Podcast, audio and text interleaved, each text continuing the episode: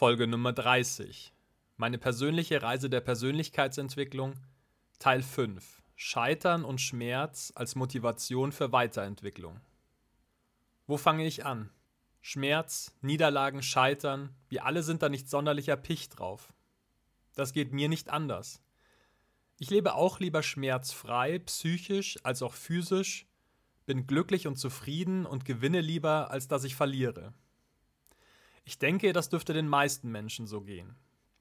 Trotzdem bin ich mir bewusst, dass ich mit den Phasen, in denen es mir besonders schlecht ging, in denen ich gescheitert bin, in denen ich gegen Wände gelaufen bin, oft die Grundlage gelegt habe für die darauf folgende Entwicklung meiner Persönlichkeit. Oft sind diese Entwicklungsphasen, die sich an eine Phase voller Schmerz anschließen, besonders stark. Oft lernen wir besonders viel, wenn wir vorher viel Schmerz empfunden haben. Warum ist das so? Nun, nehmen wir das Beispiel der Herdplatte. Wir verbrennen uns beim Kochen die Finger an der Herdplatte. Nun gibt es verschiedene Möglichkeiten. Erstens, wir lernen den Herd zu bedienen, ohne dass wir uns die Finger verbrennen. Zweitens, wir beschließen in Zukunft über offenem Feuer zu kochen, ohne Herd. Drittens, wir beschließen gar nicht mehr zu kochen, weder am Herd noch sonst irgendwie. Viertens, wir finden Finger werden überbewertet und machen genauso weiter wie bislang. Alle vier sind mögliche Wege, mit der Erfahrung umzugehen. Wenn du Möglichkeit 4 so hörst, wirst du dir vielleicht denken, der Typ sollte zum Arzt, der ist nicht ganz sauber. Ja, ich denke auch, dass es bessere Wege gibt, mit einer schmerzhaften Erfahrung umzugehen. Und doch handeln wir alle in sehr vielen Lebensbereichen oft über einen langen Zeitraum genau so. Wenn wir aber sehr viel Schmerz erleiden, wir bei der Verbrennung am Herd einen Finger oder gar die ganze Hand verlieren, kommen viele von uns an einen Punkt, wo sie darüber nachdenken, ob es Sinn macht, so weiterzumachen wie bisher. An diesen Punkt bin ich, so wie die meisten von uns, sehr oft gekommen. Okay, Hose runter. Welche Punkte waren das konkret? Ich bin in meinen jungen Jahren häufiger mit dem Gesetz in Konflikt geraten. So sagt man das so schön, oder? Ich bekam immer wieder schöne Briefe von der Justiz. Es waren jetzt nicht solche Dinge, dass ich dafür ins Gefängnis gemusst hätte, trotzdem war es unangenehm. Nicht nur für mich, sondern auch für meine Eltern. Auch hier übrigens habe ich nicht beim ersten Mal verstanden und mein Leben komplett für immer verändert. Ich brauchte eine ganze Reihe an Denkzetteln. Schönes Wort übrigens, Denkzettel. Zettel, die zum Denken anregen. Von diesen habe ich einige bekommen. Von der Justiz, von den Schulen, die ich besuchte. Vor knapp 20 Jahren habe ich den Führerschein abgegeben. Aufgrund zweier Vorfälle binnen weniger Wochen. Die Behörden schickten mich zur MPU, zur medizinisch-psychologischen Untersuchung. Zwei Fragestellungen sollten dort geklärt werden. Meistens gibt es nur eine Fragestellung, die die Ärzte und PsychologInnen klären sollen. Und auch bei diesen Fällen liegt die Durchfallquote schon bei rund 50 Prozent. Ich haderte lange mit meinem Schicksal. Hatte weder Lust auf die MPU noch auf die darauf vorbereitenden Maßnahmen. Letztlich nahm ich das Projekt MPU erst sieben Jahre später in Angriff. Ich hatte mich über zwei Jahre darauf vorbereitet und bestand die MPU auf Anhieb. Was war passiert? Ich hatte verstanden, dass nicht das System schuld am Verlust meines Führerscheins war, sondern einzig und allein ich selbst. Ich hatte verstanden, dass ich Glück hatte, dass mir der Führerschein damals abgenommen wurde. Ich hätte, wäre das nicht geschehen, vermutlich jemand anderen oder mich selbst schwer verletzt oder gar getötet, wäre ich so weitergefahren, wie ich damals unterwegs war. Wenn ich diese Worte hier niederschreibe, bin ich heute erneut dankbar, dass mir das Leben damals den Führerschein entzog. Dieses Glück haben nicht alle, dessen bin ich mir bewusst. Ich brauchte, nachdem mein Führerschein von der Polizei eingezogen worden war, einige Jahre, um eine neue Perspektive auf die Dinge zu entwickeln. Schritt für Schritt blickte ich anders auf die Geschehnisse erkannte meine Verantwortung und erarbeitete mir, was ich ändern musste, damit ich den Führerschein wiederbekomme und auch behalte.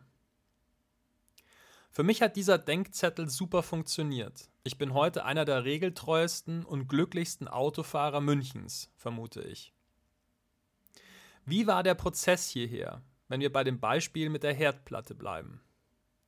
Zunächst mal habe ich entschieden, gar nicht mehr zu kochen bzw. Auto zu fahren. Das kann immer eine Reaktion sein. Für mich war es eine Übergangslösung. Für mich war klar, irgendwann wollte ich wieder einen Führerschein haben. Ich hatte aber keine Eile dabei. Ich nahm die Konsequenzen, die der Verlust des Führerscheins mit sich brachte, in Kauf. Danke an dieser Stelle auch an meine damalige Freundin, die mich sehr oft kutschierte und sogar den Umzugstransporter bei meinem Umzug von München nach Ansbach und zurück fuhr. Und dann kam ich irgendwann an den Punkt, an dem ich lernen wollte, zu kochen, ohne mir die Finger zu verbrennen, beziehungsweise am Verkehr teilzunehmen, ohne mich und andere Menschen zu gefährden. Noch ein Beispiel. Vor etwa zehn Jahren scheiterte meine bis dato längste Beziehung zu eben der jungen Frau, die mich zu allen möglichen Orten fuhr. Das war sehr schmerzhaft. Die Zeit nach dieser Trennung war wohl die schmerzhafteste überhaupt bislang in meinem Leben. Ich verlor meine Freundin, schmiss mein Start-up hin und ging erst mal auf Reisen. In Australien gefährdete ich dann auch noch unwissentlich meine Gesundheit. Zu meinem 30. Geburtstag war ich dann am anderen Ende der Welt, an unglaublich schönen Orten und das auch mit unglaublich coolen Menschen. Trotzdem fühlte ich mich oft einsam und verloren in der Welt. Ohne Freundin, ohne Job, ohne Geld, ohne Perspektive oder Plan. Und jetzt auch noch mit gesundheitlichen Risiken. Aber auch in dieser Phase war mir klar, ich möchte dort, wo ich mich seelisch emotional befand, nicht bleiben. Ich wollte Wege herausfinden aus meiner Lage. Ich las viele Bücher über Beziehungen und wie man seelische Wunden heilen kann. Rückblickend war diese schwere Krise für mich so etwas wie ein Neustart in meine Persönlichkeitsentwicklung. Hätte es diese Trennung nicht gegeben, wäre ich heute ziemlich sicher ein komplett anderer Mensch. Viele Erfahrungen im Leben habe ich nur gemacht, weil ich durch diese Krise gegangen bin. Ich liebe heute mein Leben und bin wahnsinnig dankbar für jeden einzelnen Tag, den ich hier in diesem Paradies verbringen darf. Ein letztes Beispiel. In den vorherigen Folgen dieses Podcasts habe ich dir von meiner beruflichen Dauerneuorientierung erzählt und wie ich mit sehr vielen Geschäftsideen gescheitert bin. Jedes Scheitern tut weh. Wir stecken Geld, Zeit und viel Herzblut in etwas und irgendwann ziehen wir den Stecker. Das Ding stirbt mit jedem Projekt, mit dem ich scheiterte, habe ich dazugelernt. Unternehmerisch. Jedes Mal, wenn ich etwas Neues startete, machte ich weniger Fehler. Ich kam schneller zu Ergebnissen und Erkenntnissen. Heute weiß ich viel besser, worauf es ankommt und wie ich die Dinge nicht machen sollte. Zudem habe ich mich durch meine unternehmerischen Aktivitäten auch selbst sehr viel besser kennengelernt. Ich habe über viele Jahre herausgefunden, was ich als Mensch eigentlich möchte, was mir wichtig ist, was ich gerne tue. Ich habe auch herausgefunden, was ich nicht möchte. Tatsächlich waren viele Startups so angelegt, dass sie Dinge von mir benötigt hätten, die ich gar nicht einbringen wollte. Über die Jahre habe ich herausgefunden, dass ich gar kein Riesenunternehmen führen möchte. Ich möchte nicht jeden Tag von morgens bis abends in Büros sitzen, Meetings führen und Verantwortung für Dutzende oder Hunderte von MitarbeiterInnen übernehmen. Für die Art von Unternehmen, die ich über viele Jahre startete, wäre dies aber Voraussetzung gewesen. Das ist aus meiner Sicht auch ein Grund, warum ich so oft scheiterte. Ich habe zwar große Freude am Unternehmertum, aber eben auch ebenso große Freude an meiner eigenen Freiheit. Nach etwa zehn Jahren Erfahrung sammeln, weiß ich nun, was zu mir passt und mit welcher Art von Unternehmen ich Freude habe. Zuletzt noch ein Rückblick auf die Corona-Zeit. Corona hat unser aller Leben verändert. Seit über eineinhalb Jahren leben wir nun anders als zuvor. Anfang letzten Jahres hat sich auch einiges in meinem Leben verändert. Dies hat auch zu Konflikten geführt. Verschiedene Beziehungen haben darunter gelitten. Das war für mich eine schwierige Zeit. Der Schmerz hat bei mir dazu geführt, dass ich meinen Fokus noch stärker als je zuvor auf meine persönliche Entwicklung gelegt habe. Ich habe Hörbücher und Podcasts verschlungen. Nie zuvor habe ich mich in so kurzer Zeit so stark weiterentwickelt wie in den vergangenen 18 Monaten. Für mich war Corona und alles, was damit einherging und immer noch geht, ein Geschenk. Und weißt du, was für mich ein ganz wesentlicher Punkt war? Ich habe einfach die Entscheidung getroffen, dass ich ein anderer Mensch werde. Ich habe über die Wirkungskraft der Entscheidung, eine andere Person zu werden, eine eigene Folge im Rahmen meines kleinen Podcast-Kurses zum Thema Veränderung aufgenommen. Es handelt sich um die Nummer 16. Scroll dafür einfach ein bisschen runter, wenn du sie dir im Anschluss anhören möchtest.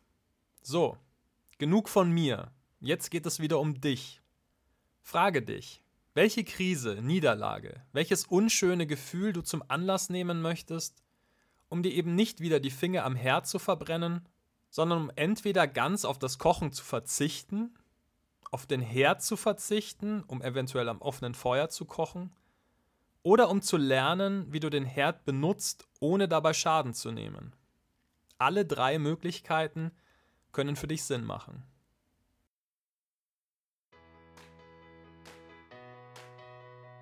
Mein Name ist Florian Mayer. Meine Mission ist es, auf dieser Welt mehr Liebe und Glück zu verbreiten. Und das hier ist mein Podcast. Ich lade dich sehr herzlich ein, Teil dieser gemeinsamen Reise zu sein. Ich freue mich sehr, wenn du meinen Podcast abonnierst. Bis Samstag gibt es immer mindestens eine neue Folge. Wenn du mit mir persönlich an deiner Persönlichkeit, deiner Zufriedenheit, deinem Glück arbeiten möchtest, findest du auf meiner Website florian-meier.com verschiedene Angebote dazu. Auf Instagram findest du mich übrigens unter florianmeier81, die 81 als Zahl. Jetzt wünsche ich dir einen großartigen Tag oder eine gute Nacht, wann immer du diesen Podcast gerade hörst. Ich freue mich auf ein Wiederhören bei der nächsten Folge. Alles Liebe, dein Florian.